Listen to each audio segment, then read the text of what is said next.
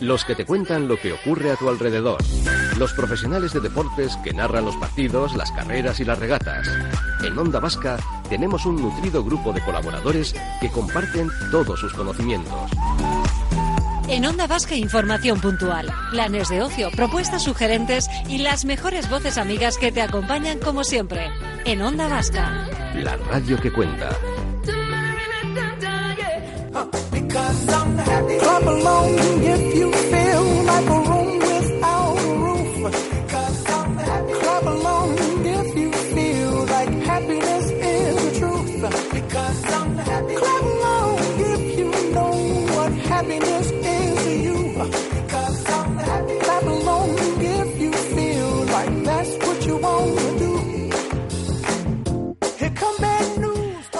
Esta canción a mí me da un buen rollo. ¿eh? Es una experiencia en sí misma. De experiencias vamos a hablar los próximos minutos en un contexto muy concreto porque los días 12 y 13 de septiembre Azcuna Centro A se va a convertir en sede de la primera edición de Experience Builders, creadores de experiencias. Es un congreso sobre turismo y ocio especializado que reunirá en Bilbao a numerosos creadores de contenidos, diseñadores de servicios, influencers, si ese término que tanto se repite últimamente, expertos en definitiva, expertos y expertas en el sector.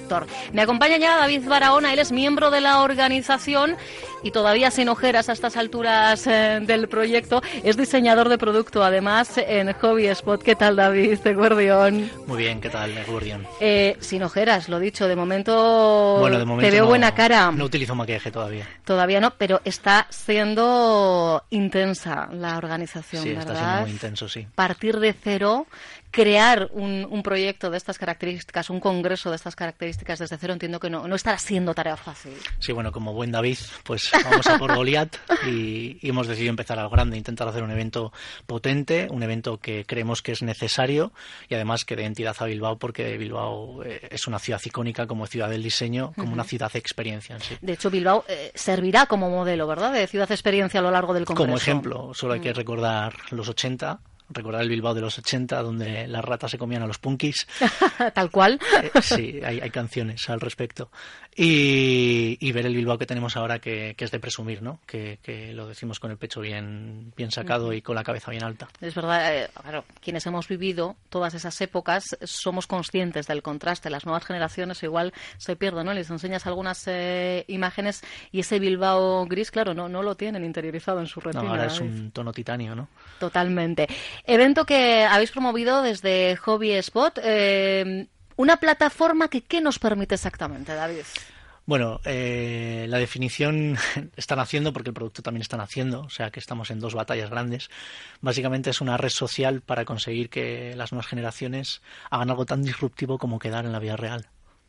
O sea, que en este caso es utilizar las herramientas eh, virtuales para, para desvirtualizarnos.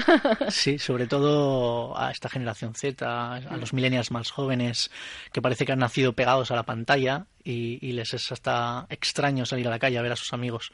y lo que estáis haciendo es poner en contacto a personas que en muchas cosas ni se tienen por qué conocer, pero sí tener, por ejemplo, aficiones, hobbies en común, Claro, ¿no? eso es. Entonces, bueno, en vez de compartirlas en Tumblr, Twitter, Instagram, ¿por qué no quedar y hacer planes?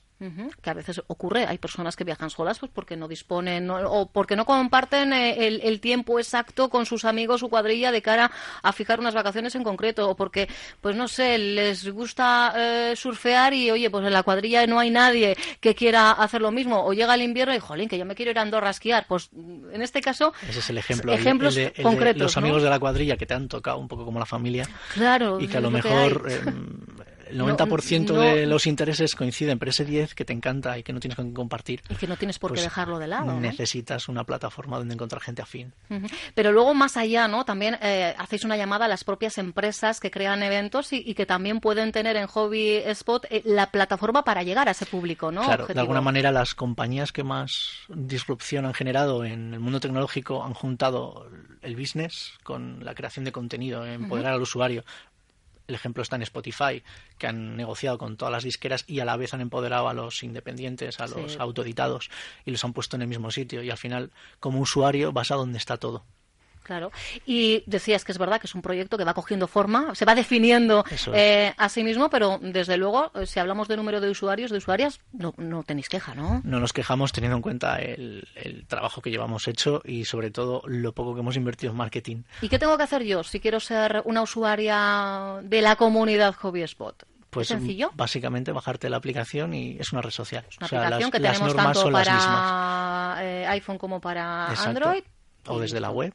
O sea que es, en este caso yo lo que voy a encontrar en mi móvil es un icono como, como el icono de Facebook o de Twitter o cualquier otra red Te social. bajas la app, te registras o vas a la web y en vez de registrarte picoteas un poquito. Tengo que definirme de alguna manera eh, para que, claro, para que la gente al fin me encuentre. Vale. Y Nada más, no preguntamos ni el sexo, ni la orientación política, ni la Nada. religión, no. Solo, buscamos que la gente nos comparta basamos en eso, ocio en gustos, en ocio y tiempo libre. Sin prejuicios. Perfecto. Bueno, pues ellos, ¿eh? los chicos y chicas de Hobby Spot son, son quienes han promovido esta primera edición de Experience Builders que tendrá lugar los días 12 y 13 en Azcuna Centroa. Ese será el, eh, el lugar. Eh, ¿Tanto ha cambiado nuestra forma de, de viajar que necesitamos congresos de, de este tipo para atraer nuevas formas de, de crear experiencias? Se ha cambiado la forma de ver las series, se ha cambiado la forma de ver la televisión, incluso hemos cambiado la forma la de escuchar la radio.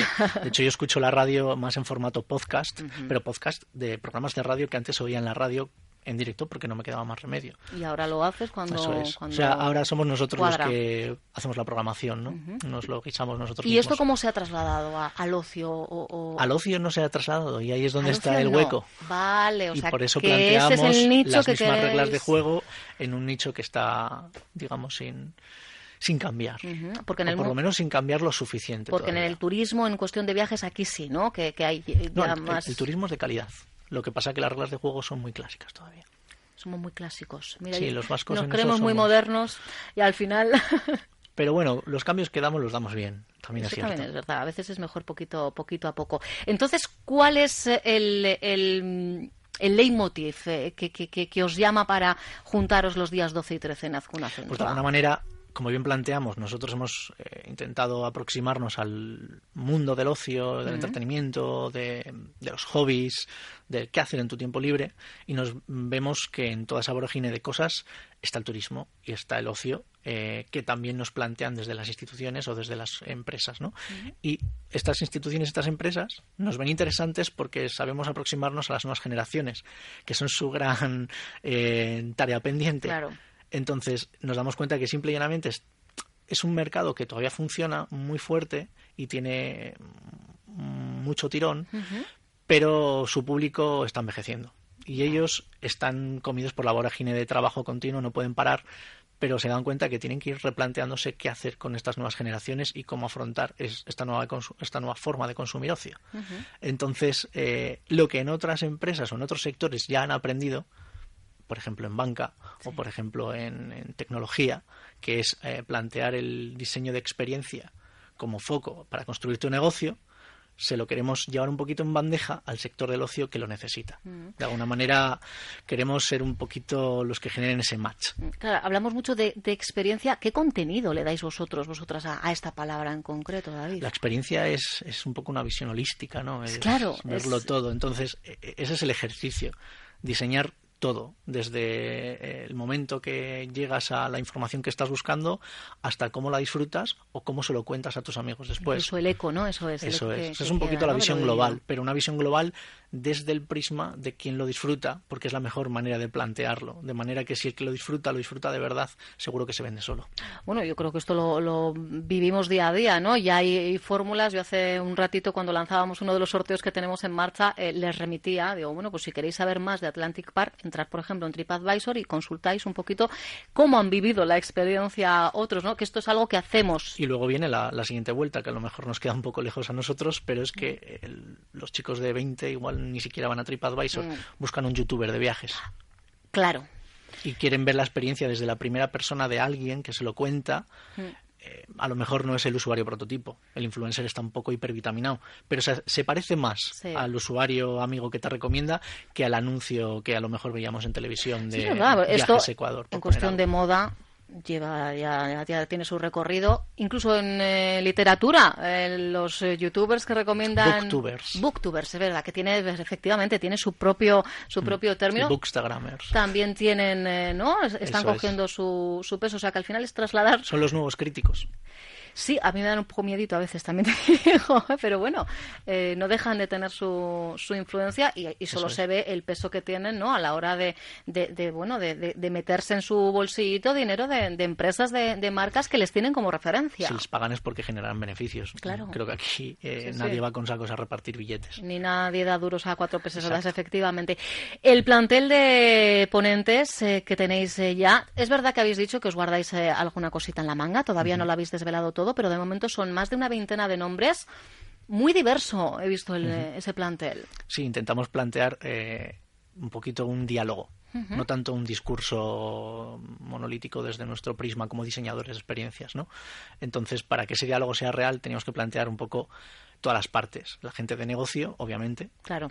La gente que nosotros trabajamos creando esa arquitectura de negocio, es decir, los diseñadores, pero es que luego están las nuevas voces que son los creadores de contenido, que de alguna manera los tratamos como recursos de la balda y los convertimos en trozos de carne que solo les llamamos para las campañas de marketing y a cambio de dinero queremos que hagan milagros. Y me parece que eh, no era digno no plantearles como profesionales del sector, porque al final ellos también son profesionales y se dedican a, a comunicar a su público y a su audiencia de una manera que además no terminamos de entender desde el mundo profesional más clásico. Entonces, ese diálogo es necesario, de alguna manera, para que la gente de la corbata azul, como dice nuestro CEO de HobbySpot, eh, y de la moqueta azul, eh, se hable con el youtuber o con el instagramer y lleguen a un punto medio. Y en igualdad de condiciones, de igual a Exacto. Ujú. O sea que no van Que a es, ser. no es una pelea, es No, un no, diálogo. claro, o sea, que, que no van a ser eh, ponencias de una única persona o no, o no os lo planteáis todo así. Va a haber momento en el que Hemos se va a planteado interactuar. una historia que creemos que hay que contar y a cada uno le hemos eh, permitido coger un poquito una piecita de esa historia para que aporten su punto de vista y que al final eh, veamos cómo todo encaja, ¿no? Las entradas ya las habéis puesto a la venta. Están a la venta, sí. Y además a diferentes precios, cosa que, que además eh, tú mismo aplaudías en, en uno de tus eh, tweets, porque es, es verdad, pues no todo el mundo se, se puede permitir eh, pagar una, una entrada a determinado precio y tampoco queréis que nadie se quede fuera, ¿no? Sí, y aparte que no, no queremos eh, emitir juicios, entonces lo hemos dejado a la conciencia del que la necesite. Bueno, pues eh, en este caso hay página web oficial ya del Congreso, experiencebuilders.co. Eh, lo del co, punto co. punto .co, sí, eh. Co de co-creación, co. de colaboración, Eso no de es com, no, no, coordinación. CEO, CEO, solo CEO. Eh, lo del catering especialmente pensado para personas veganas, vegetarianas, no tendrá nada que ver con tu cambio de vida, ¿no? En, eh, Eh, bueno, ha sido muy casual todo. De hecho, yo me lo estaba callando porque parecía muy... De hecho, no lo planteé yo. Así que no yo lo tú. agradezco. Ah, mira, o sea, Que no lo es, que, sí. bueno, pues es una de las nuevas experiencias que ha decidido vivir en primera persona. Sí, bueno, ha sido una cosa David. natural. No llegaba yo en dos mañanas. ¿eh? No, ya me imagino, no, Mm. no, esto, pero cuando te leía, de verdad, eh, eh, es una reflexión que yo misma me, me he planteado y dices, ostras, a mí me parece complicadísimo dar el paso. Digo, mira, pues uno más que se, Mm. que se suma, que se, que se atreve y bueno, pues que sepáis, pues es un dato más práctico que las personas veganas, vegetarianas, oye, no vais a pasar hambre ¿eh? en, en el. Congreso. ¿Todavía quedan flecos por cerrar de aquí a lo- los días 12 y 13 o...? Y, y ojalá salgan sorpresas. Ah, sí, o sea, que estás dispuesto Quiero a decir, todo. eh, creo que hasta el día del evento todo es construir. ¿Ha sido fácil convencer a, a los participantes? Ha sido difícil por las fechas. Es que Claro, competíamos con son- playas y daiquiris. Playas de Iquiris, inicio de curso para muchos también, claro, eh, el la vuelta Mm. Pero bueno, al final teníamos un discurso y, y nos han querido creer. Bueno, y confío en que en Bilbao también haya servido un poquito de, de imán, ¿no? De, de polo de atracción. que es Bilbao. Que es Bilbao, Bilbao, nuestro bocho bochito. Pues os deseamos toda la suerte del mundo, David, que, que surjan sorpresas, claro que sí, Eso en es. positivo, en este caso, para hacer de esta primera edición de Experience Builders algo que recordar y sobre todo que repetir, porque al final con esa vocación nace, ¿verdad? Exacto. pues a seguir eh, creando experiencias de ocio y tiempo libre. David Arana es miembro de la organización, organización de este congreso y, como decíamos, diseñador de producto de Hobby Spot, una aplicación que te puedes descargar en tu móvil y compartir aficiones, experiencias con personas afines a ti. Nos seguimos escuchando y viendo, David, mil, mil gracias. Porque creo además tienes la oficina muy cerquita, ¿no? Sí, Me han chivado. somos vecinos. Tengo un pajarito, tengo un pajarito. Lo dicho, nos seguimos viendo. Agur. Merci.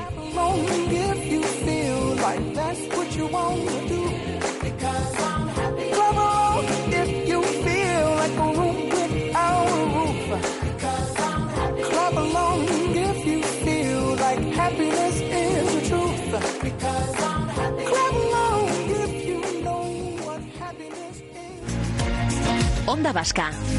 10 años contando contigo.